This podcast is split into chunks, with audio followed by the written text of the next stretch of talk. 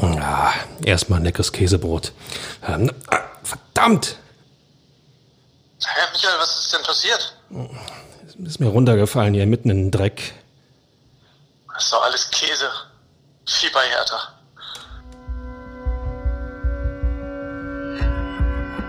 Immer härter. Der Podcast der Berliner Morgenpost.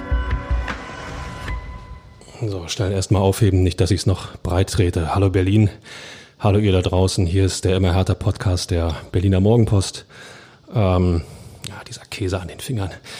Äh, ja, wieder mit einer Ausgabe, die ähm, versucht, Mut zu machen nach einem Wochenende, äh, das doch sehr, sehr schwierig war. Mein Name ist Michael Färber und mir gegenüber, ihr ahnt es schon, stünde normalerweise der Kollege Jörn Lange, aber nach wie vor ist er in eigenverantwortlicher Quarantäne und ist uns per Telefon zugeschaltet. Hallo Jörn.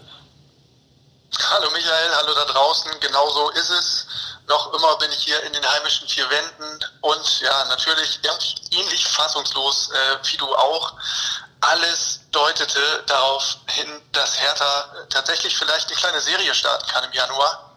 Und jetzt ist diese ja, erhoffte Aufholjagd eigentlich gestoppt, bevor sie richtig begonnen hat. 0 zu 1 in Bielefeld. Pustekuchen.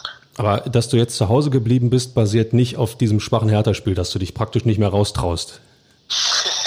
Könnte man meinen, nee, hat aber andere Gründe. Es gibt da draußen irgendwie so ein Virus, aber das ist eine Geschichte für sich. Äh, in der Tat. Apropos Virus, ähm, wenn man das Hertha-Spiel gesehen hat, und ich glaube, dass viele von euch das, ich sag's mal, vielleicht auch ertragen mussten, ähm, ist da ein Virus bei Hertha BSC im Gange oder äh, ja, wie lässt sich sowas erklären?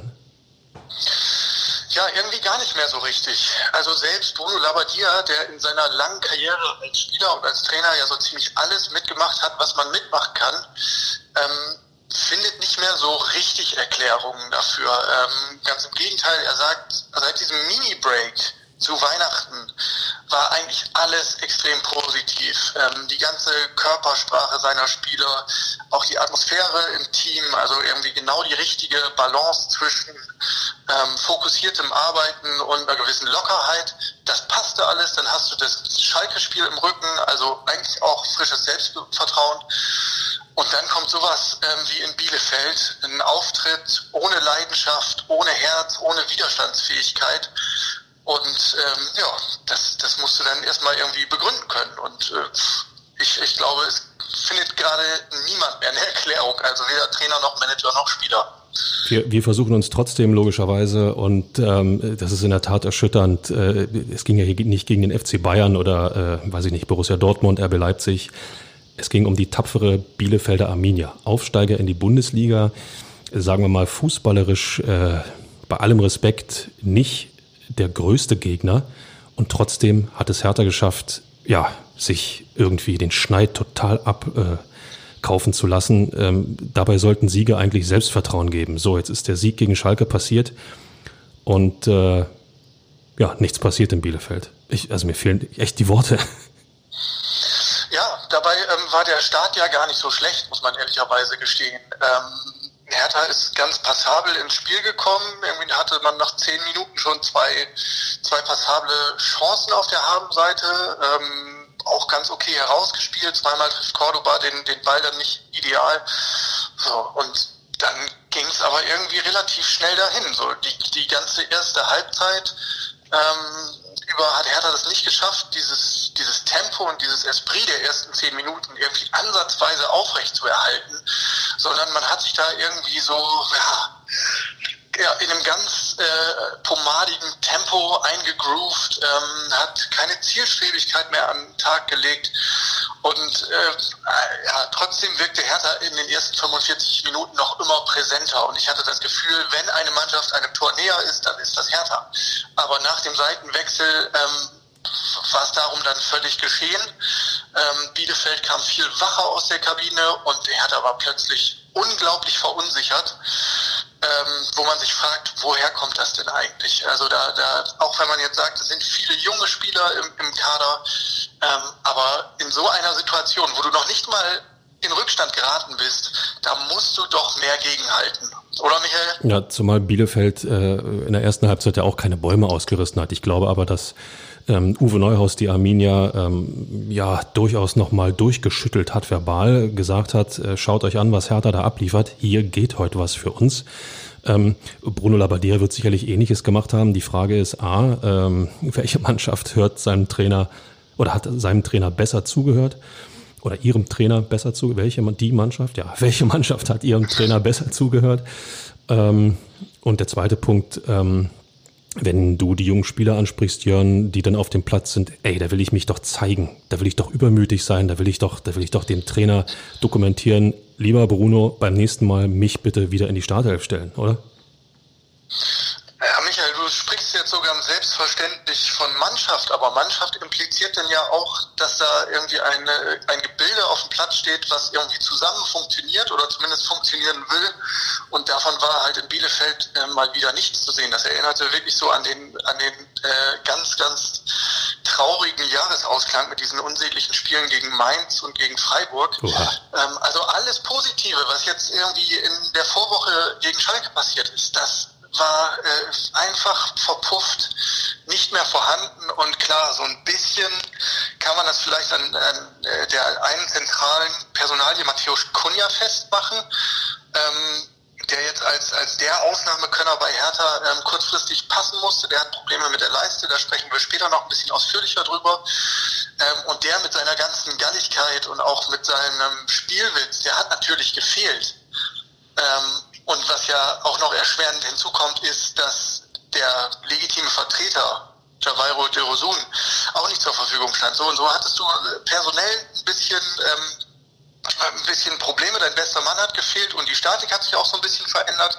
Aber das darf alles keine Ausrede sein, keine Entschuldigung. Das hat der Trainer auch nochmal ähm, am Montag klar gemacht. Egal wer da auf dem Platz steht, wir müssen mehr abliefern als das, was wir abgeliefert haben ist so ein bisschen wie und äh, täglich oder wöchentlich grüßt das Murmeltier, die Frage nach den Führungsspielern. Ne? Jörn, äh, wir hatten, wir hatten durchaus den einen oder anderen gestandenen Profi auf dem Platz. Mir fällt sofort wieder, ist leider so, Niklas Stark ein, der auch die Kapitänsbinde äh, ja getragen hat. Ähm, der ging nicht voran, der hat keine Zeichen gesetzt, der hat die Mannschaft nicht mitreißen können. Wir haben im Mittelfeld äh, den äh, unnachahmlichen ähm, Matteo Gendusi. Ja, hatten wir ihn, Jörn? Oder? Punktuell, ne? aber es ist auch fast ein bisschen müßig, jetzt einzige, einzelne Personalien durchzugehen. Ähm, auch John Cordoba ist ja eigentlich einer, von dem man immer sagt, der ist, äh, der ist im Attacke-Modus, der ist immer kampfbereit, der zeigt immer Einsatz und Power, ähm, aber auch der konnte seine Kollegen nicht mitreißen. Und pff, so, so war es wirklich im Grunde so ein Kollektivversagen ähm, und das ist irgendwie erschütternd, ähm, auch weil es ja ähm, langsam aber sicher immer mehr in den Vordergrund ähm, rückt, dass die Kaderplanung nicht aufgeht. Also all die Entschuldigungen und die mildernden Umstände, die man bislang ins Feld führen konnte, junge Spieler, neu zusammengewürfeltes Team etc., Geduld haben, Entwicklung, Prozess, das wirkt nach 15 Spieltagen ja mehr und mehr ermüdend. Also wie viel Zeit will man dieser Mannschaft denn noch geben?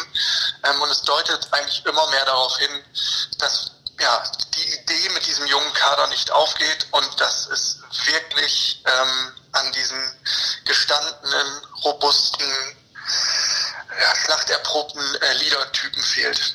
Das ist klare Kritik, die ich auch nur unterstreichen kann. Ähm, ähm, ich habe in Bielefeld definitiv auch keine Mannschaft gesehen, keiner, der für den anderen einsteht, der für den anderen kämpft, für den anderen die, die, die Fehler ausbügelt. Ähm, allein wenn man sich die Entstehung des Tors nochmal anschaut, ähm, es war ein Einwurf, ja.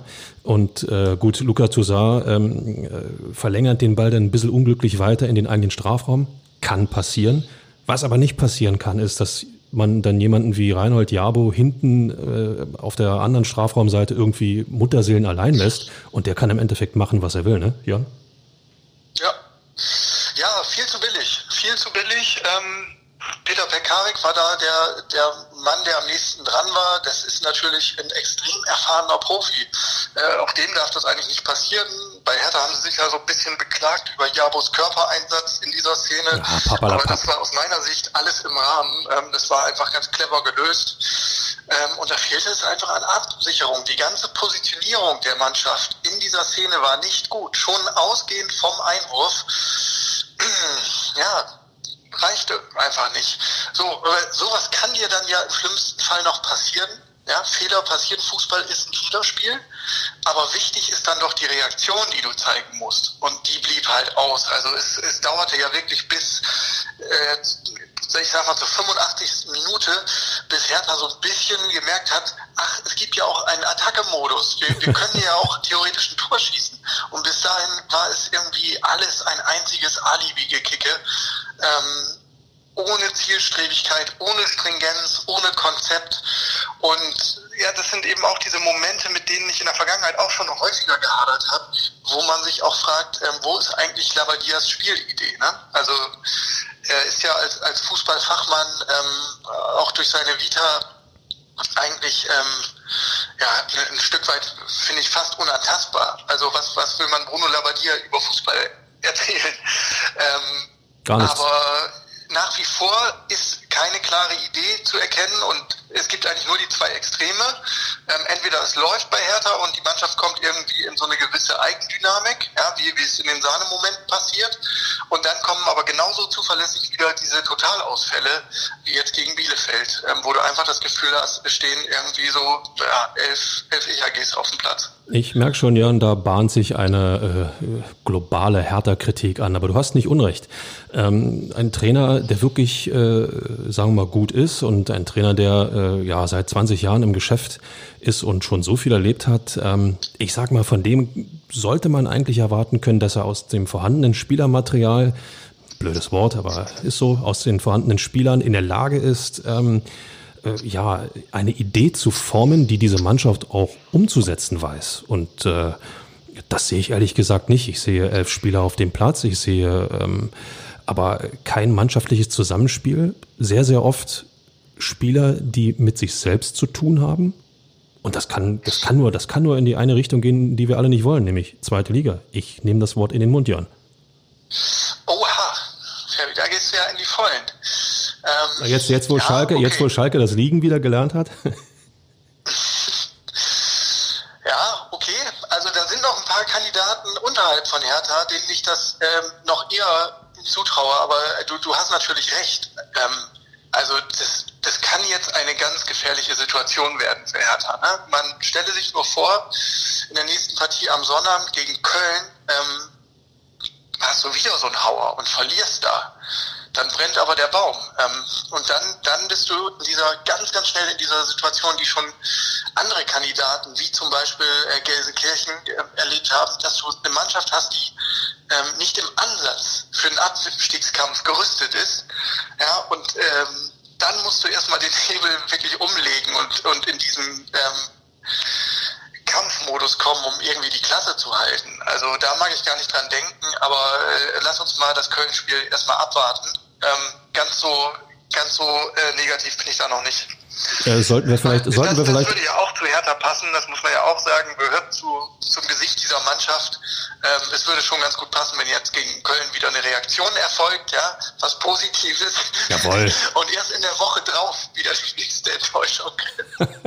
ich merke an dein, deiner Art, äh, ja, dass du ähm, nicht zwingend zu 100 Prozent dran glaubst, aber so ein bisschen Zweckoptimismus, glaube ich, äh, ja, brauchen wir alle, wenn es ums Thema Hertha BSC geht. Ja, und was mir sehr gut gefallen hat in den Analysen, ähm, der äh, durch die Spieler und auch durch, durch den Trainer Labadia ist, dass sich ähm, keiner irgendwie auf die strittigen Szenen äh, rund um Elfmeter und Co. kapriziert hat. Was sagst du dazu?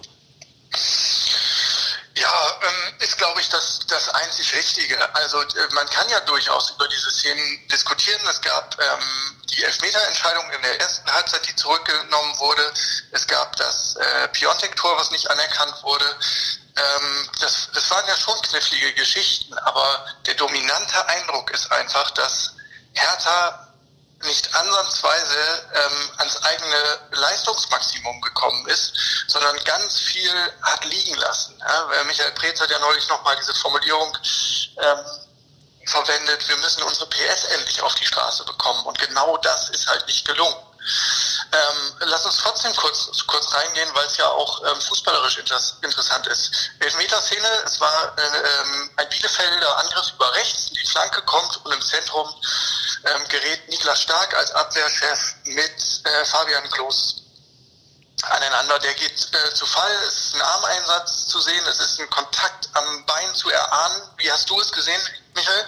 So, meine erste Reaktion, klarer Elfmeter für Bielefeld. Nun muss man gestehen, sitze ich nicht nur 2,50 Meter von meinem Fernseher weg, sondern auch noch ein paar hundert Kilometer zwischen Berlin und Bielefeld. Ja, also spätestens bei der ersten Zeitlupe hm, war dann schon wieder so ein hm, Ja, Nein, war ein Kontakt, der Arm, ja, der ist da, der hat da nichts zu suchen von Niklas Stark. Dann hieß es urplötzlich äh, in der dritten Einstellung, ähm, äh, gab es dann Fußkontakt, ja, nein, hat er ähm, Klos eingefädelt oder nicht, hat der, hat der Stark ihm, äh, ich sage jetzt mal, ein Bein gestellt oder nicht. Es war durchaus knifflig. Unterm Strich möchte ich sagen, dass Hertha da echt Glück gehabt hat. Also aus meiner Sicht, ähm, ich, ich war da ziemlich bei Bruno Labbadia, der gesagt hat, für uns ist der Spieler, äh, der, der Stürmer, der gegnerische Stürmer eher gefallen, als dass er zu Fall gebracht wurde. Das sehe ich auch so. Aber allein der Umstand, dass ähm, die Experten in Köln beim, beim Videoassistenten und dann nochmal Schiedsrichter Winkmann am Platz diese Szene, ich weiß nicht, in vielen Wiederholungen ähm, haben anschauen müssen, zeigt ja, es kann eigentlich keine klare Fehlentscheidung gewesen sein. Ähm, äh, hätte es da den Elfmeter gegeben, ähm, wäre es jetzt nicht der Riesenskandal gewesen. Definitiv. Ich möchte in dem Fall auch nochmal eine Lanze für die Schiedsrichter brechen. Ähm, wird vielleicht nicht jedem da draußen gefallen, aber ich glaube, die Szene verdeutlicht noch einmal, wie ultimativ schwer der Job eines Schiedsrichters ist. Denn, äh, Jörn, du hast es gesagt, ich glaube, der hat sie sich 10, 15 Mal nochmal am Bildschirm angeschaut, vorwärts, rückwärts, seitwärts ran. Also, und es, jede, nach jeder Einstellung hätte man seine Meinung wieder ändern können. Ne? Ja. So, und der, der Berliner Fan äh, neigt ja gern dazu, ähm, sich vom DFB, von der Fußballmafia DFB benachteiligt zu fühlen. Also in dieser Szene kann davon nicht die Rede gewesen sein.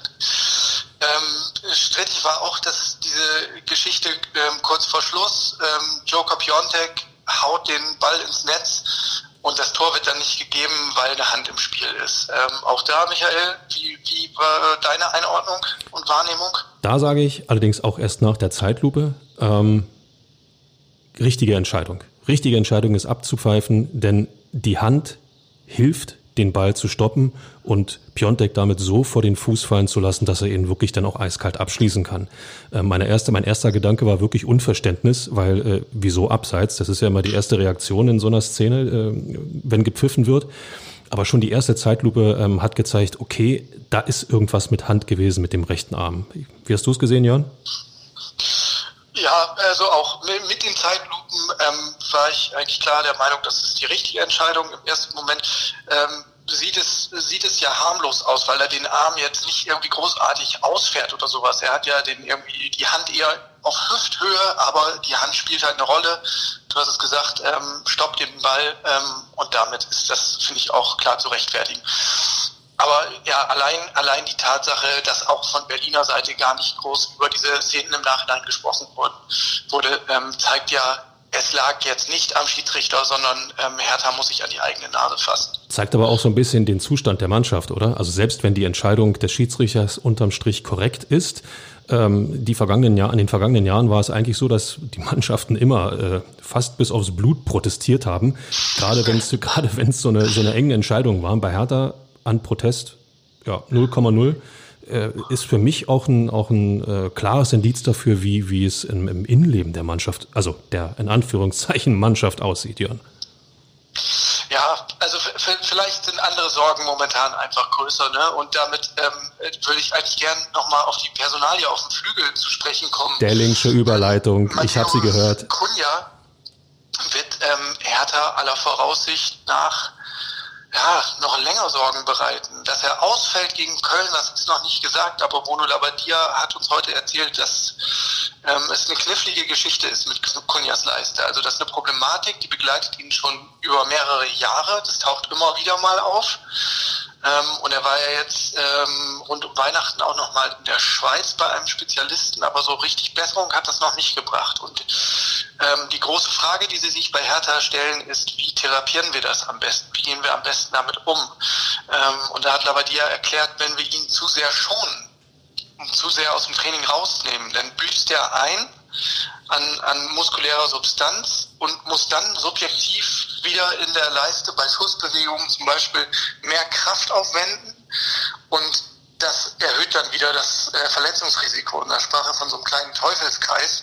Und so versuchen sie gerade ähm, irgendwie das richtige Maß zu bekommen aus Mannschaftstraining, Individualtraining und hoffen, ja, Woche für Woche im Grunde, dass Kunja einsatzfähig ist. Und in der Vergangenheit war es so, dass er diese Beschwerden manchmal so zwei, drei, auch vier Wochen am Stück hatte und dann aber meistens spielen konnte. Ähm, Unterm Strich hast du aber jetzt deinen besten Mann quasi als Dauersorgenkind und musst Woche für Woche bangen.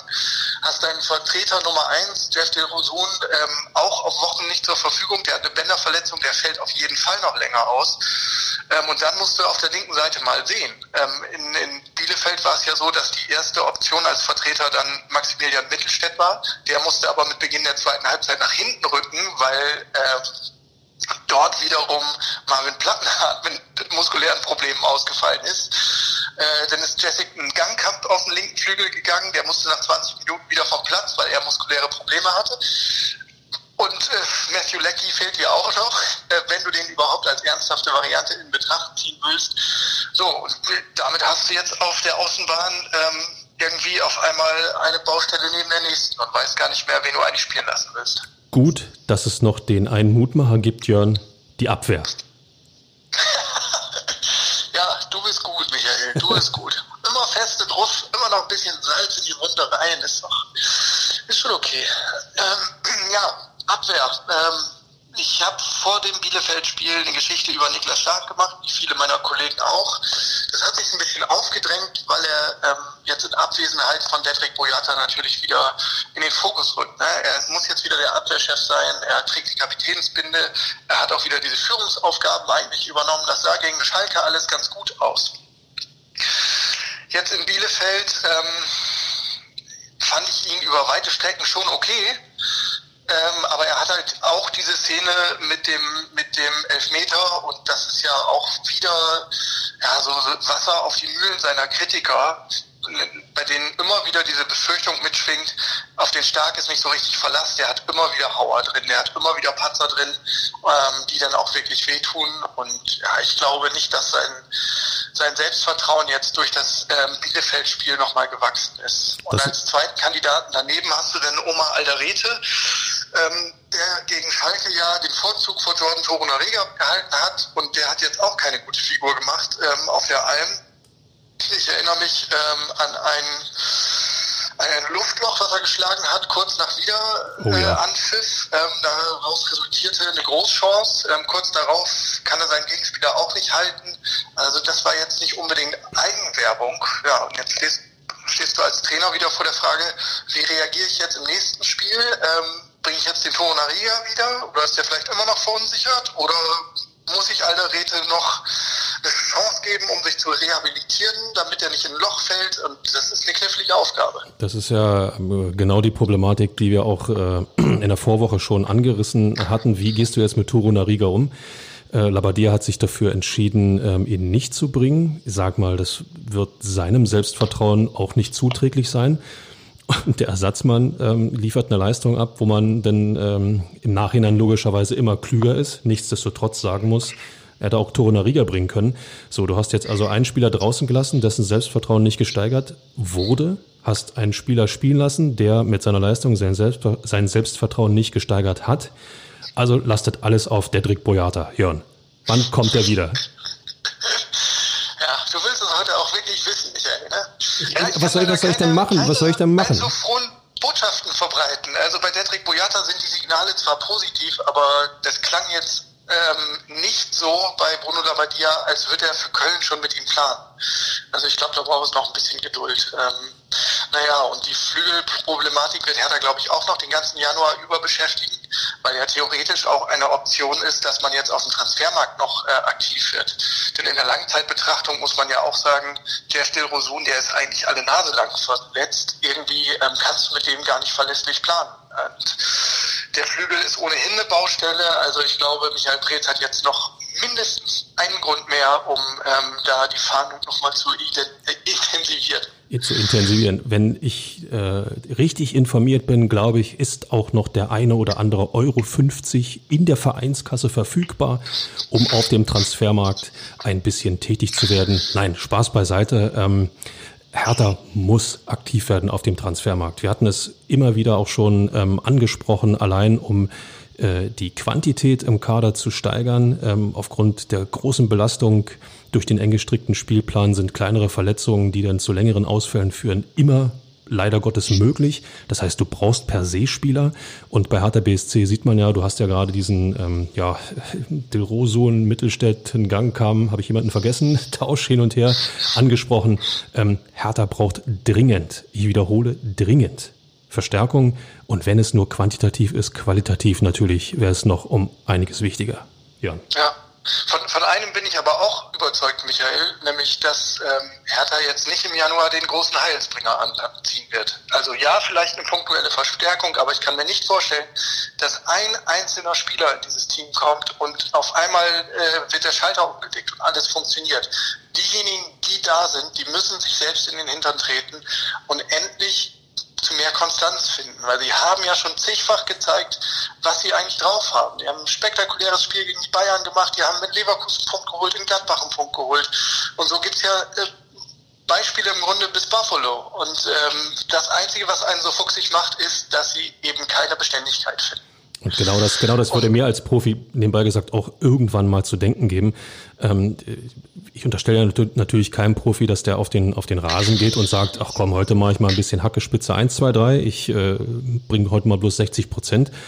Aber das gewinnt dann bei Hertha leider Gottes unglaublich schnell eine Eigendynamik. Und anstatt auf diesem Erfolgserlebnis, ja, auch wenn es nur gegen Schalke 04 gewesen ist und vorher, ja, auch wenn es nur gegen 10 Unioner gewesen ist, aber es waren Erfolgserlebnisse und dass die Truppe nicht in der Lage ist, darauf aufzubauen, ähm, sich Schritt für Schritt das Selbstvertrauen äh, zu steigern, erschüttert mich ehrlich gesagt ein bisschen, Jörn. Und wenn ich gleich mal auf das Programm gucken kann, Köln, dann Hoffenheim und Bremen, das sind alles auch Mannschaften, sagen wir mal, die nicht mit wirklich weniger Leidenschaft zu Werke gehen, als es Bielefeld jetzt getan hat, oder? Nee, glaube ich auch nicht. Ähm und deswegen ähm, bin ich auch der Meinung, dass diese Pleite jetzt in Bielefeld ähm, viel, viel mehr war als eine Niederlage, sondern da geht es eben auch um diese Grundatmosphäre, auch um den Glauben in die eigene Stärke, der, glaube ich, erheblich erschüttert wurde. Du hast die Aufbruchsstimmung, die zarte Aufbruchsstimmung, die du zum Neujahr hattest, die ist dahin. Das Selbstvertrauen ist wieder angeknackst. Äh, der Druck steigt. Du musst jetzt in Köln unbedingt gewinnen und am besten auch gegen Hoffenheim und Bremen. Danach wird es dann wieder anspruchsvoll. Ähm, so, und du hast das Ziel Europa, ja, was, was ja nach wie vor eigentlich, ähm, das darf man ja nicht vergessen, das war die Marschroute, mit der Hertha in die Saison gegangen ist. Dass dieses Ziel kannst du jetzt im Grunde nur noch durchs Fernglas erkennen. Ja. Gladbach steht auf Platz 7 mit 8 Punkten Vorsprung. Ähm, und wenn du dir anguckst, wer da steht, dann kannst du dir eigentlich gar nicht vorstellen, dass die alle noch so viel federn lassen. Eine Ausnahme gibt es vielleicht und äh, die sind Köpenick zu Hause. Es war schon klar, dass das wieder kommt, ja. So ein bisschen Union-Bashing, bloß weil die jetzt gerade eine viel bessere Saison spielen als Hertha. Aber bitte. Nein, aber äh, da möchte ich auch nochmal an, an ähm, docken, weil auch das ist ja für Hertha eine ganz, ganz ungünstige Konstellation. Also die eigenen Probleme sind ja schon schwerwiegend genug. Dann aber noch parallel zu sehen, wie der Stadtrivale ähm, für Furore sorgt, ist, ist ja maximal ungünstig im Timing. Und ich muss mir immer vorstellen, wie es wohl so ist, in Berlin jetzt gerade als 5, 6, 7, 8-jähriger Steppke so die das Interesse für Fußball zu entdecken. Und dann guckst du dich natürlich um und fragst dich, ähm, für welchen Verein kann ich mich denn jetzt äh, wirklich begeistern? Äh, wo verschenke ich mein Fanherz? Und ähm, dann siehst du Hertha, wo du vielleicht irgendwie alle zwei, drei Wochen mal ein ganz passables Spiel siehst, oder siehst Union, wo du wirklich ähm, viel Leidenschaft, viel Teamengagement, ähm, viel Herz spürst. Ähm, und Hertha hat ja diesen Alleinstellungsanspruch längst nicht mehr, ja über Jahre, über viele, viele Jahre war es so, du hast in Berlin nur den einen Bundesligisten, ja, und der es dann irgendwie mit Spitzenfußball halbwegs ernst meint, der, der geht dann halt zu Hertha in Berlin. Aber jetzt gibt es halt eine Alternative.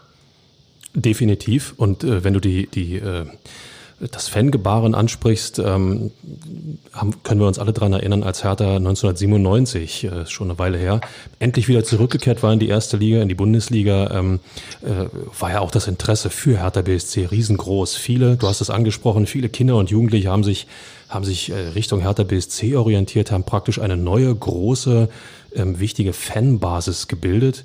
Ich kann mir vorstellen, dass der eine oder andere von euch da draußen, der uns zuhört, ähm, auch dazugehört hat.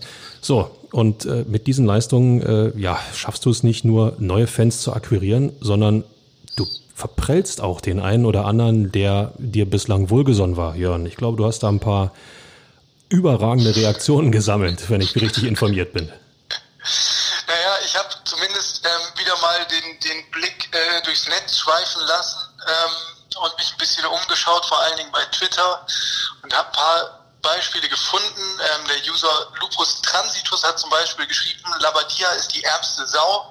Er wird seinen Spielern nicht gesagt haben, geht raus und spielt lethargisch und lasst euch vorführen. Ich verstehe es nicht. Wer versteht das schon? Ja, und du, ich habe auch einen. Ich habe auch einen gefunden. Pass auf, pass auf. Feingeister für Hertha. Jetzt kommt's. Feingeister für Hertha. Breaking, zu Deutsch brechend. Doppelpunkt. Wir haben beschlossen, diese Seite ab sofort der Gänseblümchenzucht zu widmen. Falls ihr eben solche Gänseblümchen-Fans seid wie wir, bleibt dabei, teilt eure Ansichten. Ich finde es grandios.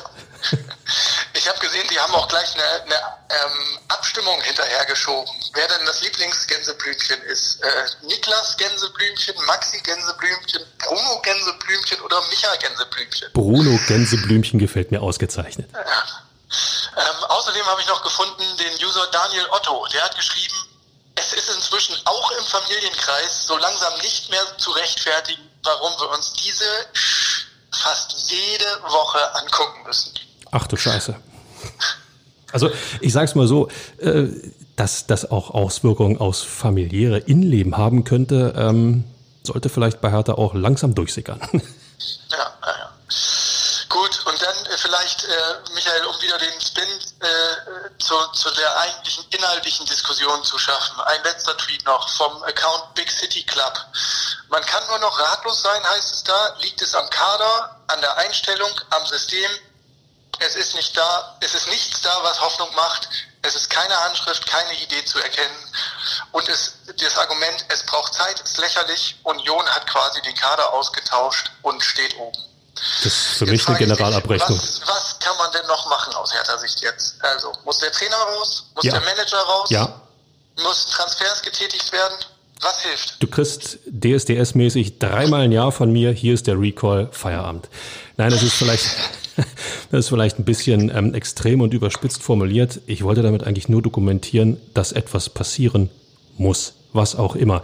Ähm, die Leute, die Leute, die Gremien bei Hertha, die, die in den verantwortlichen Positionen sitzen, also sorry, jetzt muss irgendwann mal ein Aufwachen passieren, ja, weil ähm, du hast es angesprochen, ist die Kaderzusammenstellung die richtige? Michael Preetz ist angesprochen. Schafft es Bruno Labbadia mit dem vorhandenen Material eine Idee zu entwickeln und umzusetzen? Der Trainer ist angesprochen. Reicht die Qualität des Kaders überhaupt aus, um irgendwelchen Ansprüchen zu genügen? Transfers müssen getätigt werden. Also, Jörn, irgendwo klingt das alles, ähm, wo ist der Mutmacher, weißt du? Der fehlt mir. Ja, also wenn du, wenn du mich fragst, ähm, auch äh, ohne jetzt irgendwie ähm, Bruno Labbadia in den Heiligenstand erheben zu wollen oder als unantastbar zu, zu labeln, aber der ist aus meiner Sicht ähm, noch am ehesten derjenige, äh, dem ich zutraue, ähm, das Schiff jetzt irgendwie auf Kurs zu rücken. Ähm, was mir immer wieder sehr, sehr positiv auffällt, ist ähm, die Art und Weise, wie er reflektiert, ähm, wie er auch analysiert, ähm, ohne dass es jetzt die Sachen zwingend besser macht. Aber ich traue ihm zu, mit all seiner Erfahrung und Routine, ähm, die richtige Ansprache zu finden, die richtigen Knöpfe zu drücken. Das hat er ja zum Beispiel auch jetzt zum Jahresstart gegen Schalke geschafft. Da hat, haben wir letzte Woche drüber gesprochen, dass er teilweise auch riskante Entscheidungen getroffen hat, aber die sind aufgegangen und da hat er auch den, die, seine Spieler äh, packen können. Jetzt hat, ist es ihm mal wieder nicht gelungen. Ist die Frage, kann man das dem Trainer ankreiden oder muss man das den Spielern ankreiden?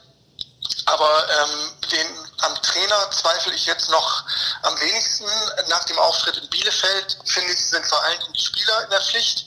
Ähm, die müssen sich jetzt wirklich mal irgendwie bei der Ehre gepackt fühlen und beweisen, ähm, dass das nur ein Ausrutscher war. Und sie haben ja die Chance, durchaus in den nächsten drei Spielen einiges gerade zu rücken. Aber die müssen sich jetzt wirklich mal straffen und ähm, auch, auch ja, zeigen, dass sie dass sie diesen Status Profi überhaupt verdient haben, weil ähm, das war zuletzt phasenweise Arbeitsverweigerung. Dass es nur ein Ausrutscher war, Jörn, du bist, du bist echt niedlich. Sorry, das muss ich so sagen.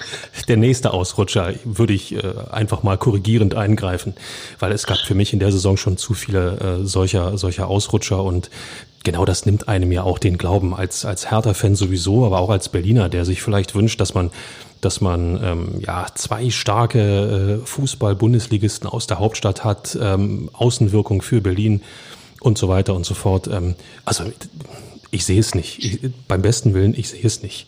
Und ähm, selbst beim Blick auf, äh, sagen wir mal, irgendwelche Talente hier, und jetzt wirst du gleich wieder lachen, äh, wo ist da noch ein Talent, wenn man anfängt, Talente abzugeben? Spielst auf die Personalie Oma Rekik an. Das, das war auch die Antwort ist Thema richtig, ja. In der vergangenen Woche.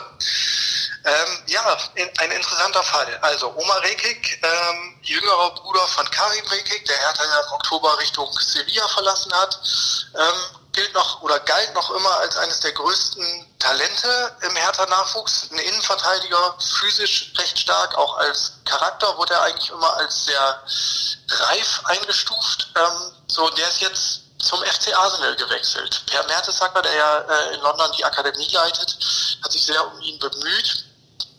Und bemerkenswert ist ähm, dieser Wechsel vor allem deshalb, weil sich Omar Rekik im Nachhinein nochmal zu Wort gemeldet hat. Er hat ähm, der Bild-Zeitung ein Interview gegeben und da zitiere ich mal, hat er erzählt, äh, von Hertha kam niemand zu mir, um über eine Perspektive und meine Zukunft zu sprechen. Erst als Arsenal sich bei mir gemeldet hat, reagierte Hertha. Weiter hat er erzählt, ich hat, sollte zum Beispiel dieses Jahr die Saisonvorbereitung mit den Profis absolvieren, habe dafür auch sämtliche Trainingspläne erhalten. Als ich aus dem Urlaub kam, hieß es plötzlich, ich solle zur U23. Den Grund hat man mir nie erklärt. Zitat Ende. Und das sind für mich so Vorgänge, die ich immer kaum glauben kann. Ähm, man kann es sich jetzt natürlich ein bisschen einfach machen und sagen, ja, müsste denn nicht ähm, vom Spieler irgendwie viel mehr Initiative kommen? Der will doch nach oben, also muss der doch auch fragen und Druck machen und sich bei den Nachwuchstrainern erkundigen, wie ist das? Ähm, aber ich glaube, das ist einfach so eine, so eine Herangehensweise, die nicht mehr zeitgemäß ist. Bin ich auch, ähm, bin ich auch völlig anderer Meinung. schafft, einen so hochveranlagten Jungen nicht mal ins Boot zu holen. Also wenn, äh, wenn Arsenal anklopft, dann ist das ja immer ähm, interessant. Ja? Also Per Mertesacker kommt persönlich nach Berlin, ein Innenverteidiger, ein Weltmeister, ähm, und sagt, wir wollen dich unbedingt haben. Natürlich ist das schmeichelhaft.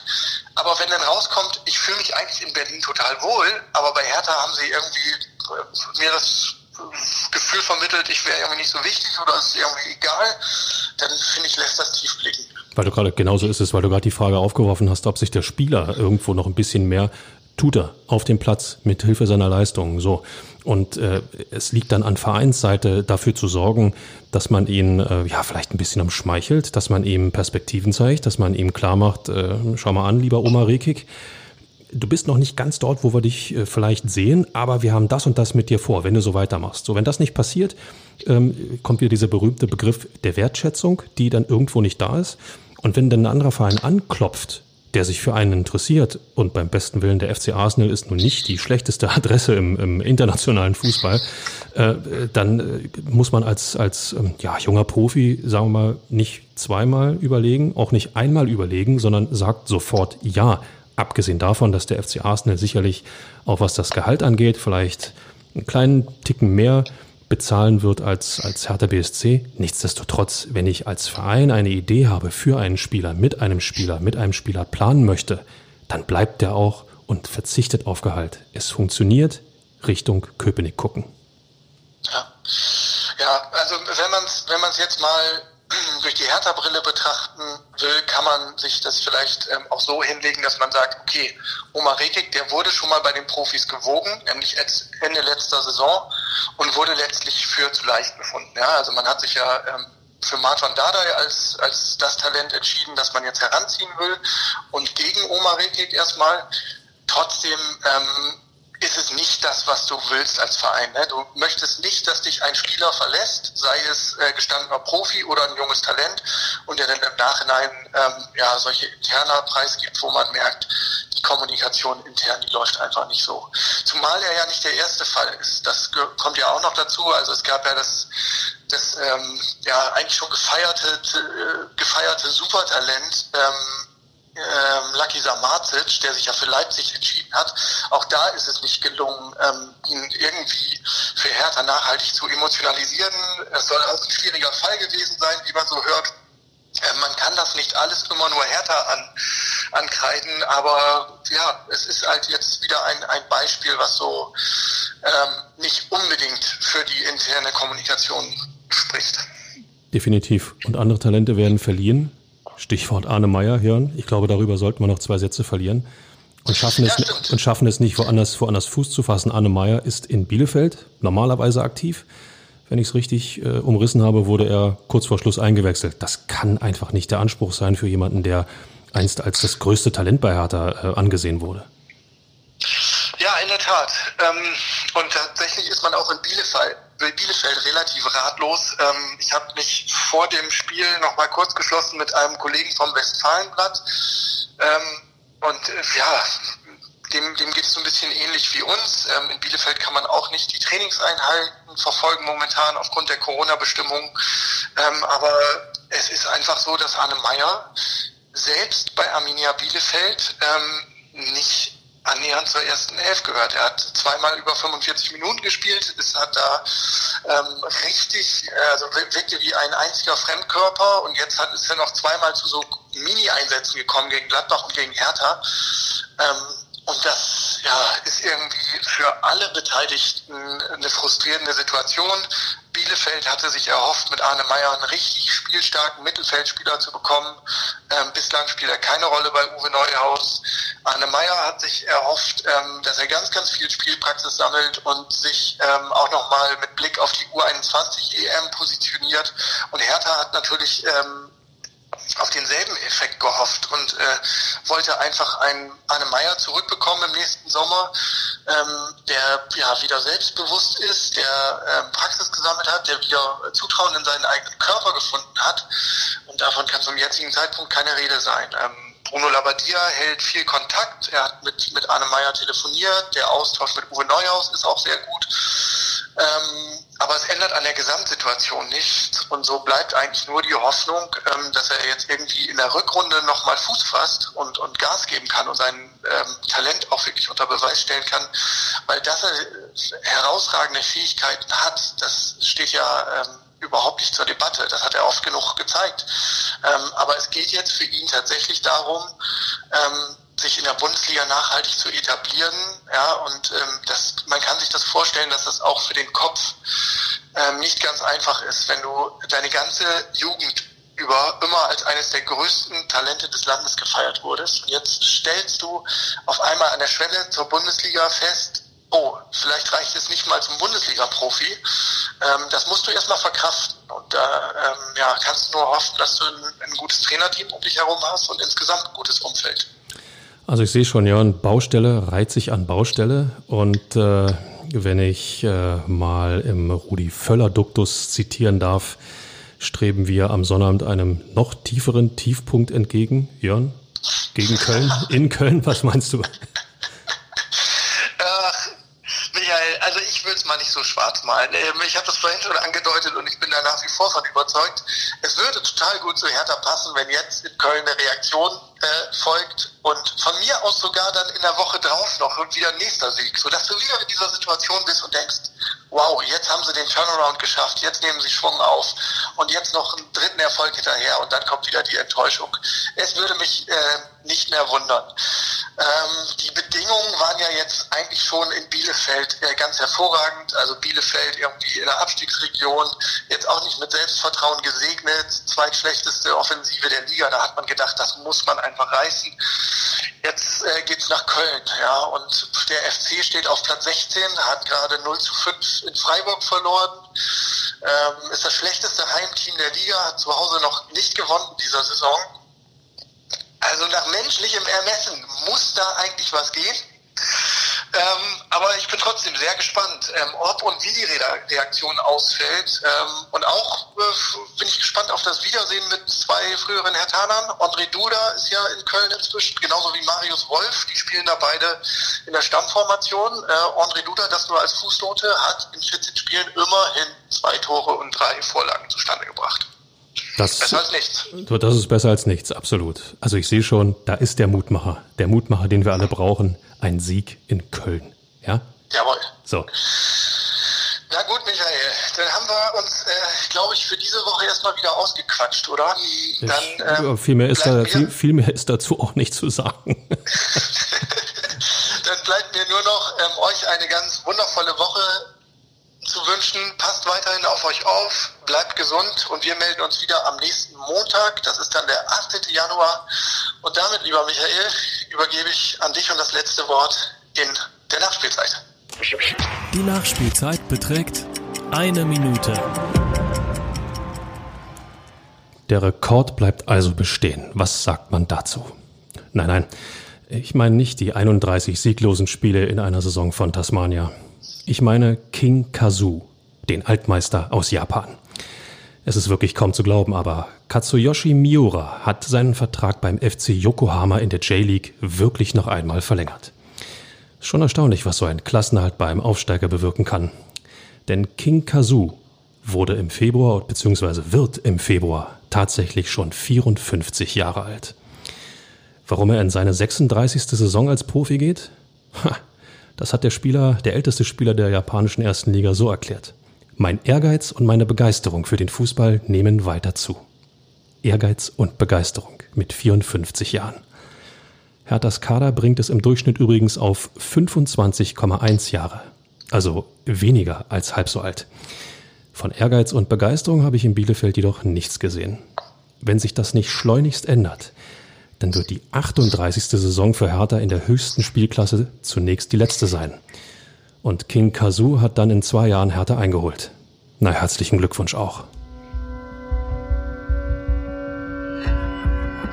Immer härter. Der Podcast der Berliner Morgenpost.